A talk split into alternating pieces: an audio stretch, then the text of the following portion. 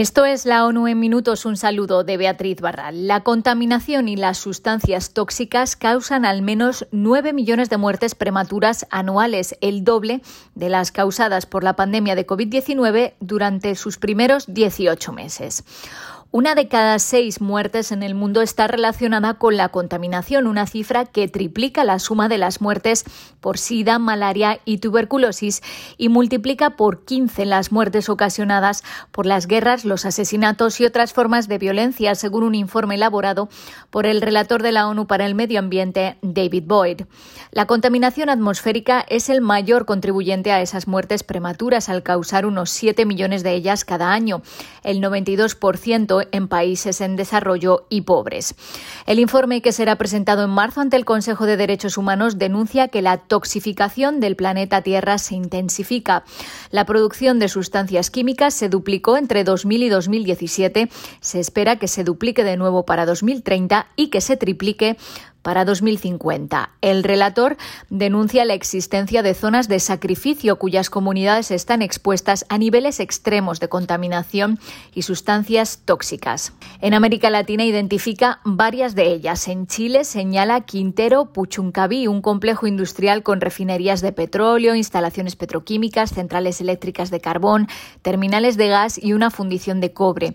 En 2018, un importante incidente de contaminación atmosférica hizo enfermar a cientos de escolares. En Perú, en La Oroya, donde hay una fundición de plomo, un pavoroso 99% de los niños tienen niveles de plomo en la sangre que superan los límites aceptables. También en Perú, en Cerro del Pasco, los habitantes están expuestos a metales pesados porque hay una enorme mina a cielo abierto. El agua y el suelo de Guadalupe y Martinica están contaminadas por niveles peligrosos del plaguicida clordecona. El 90% de los habitantes tienen clordecona en la sangre, lo que aumenta el riesgo de desarrollar cáncer.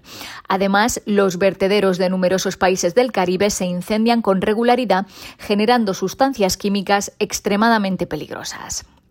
Los casos de COVID-19 en América siguen bajando, pero las muertes han vuelto a aumentar por sexta semana consecutiva. La OPS dice que las medidas de salud pública han sido insuficientes para responder a Omicron y asegura que es más importante que nunca mantenerlas.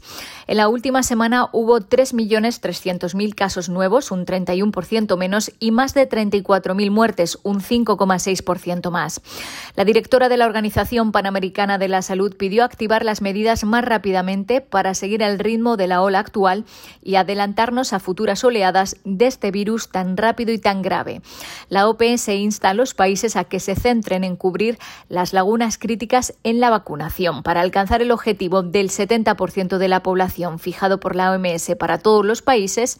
Al menos 20 millones de personas tienen que recibir todas sus dosis de vacunas. It is more important than ever to sustain the public that we know work against this virus.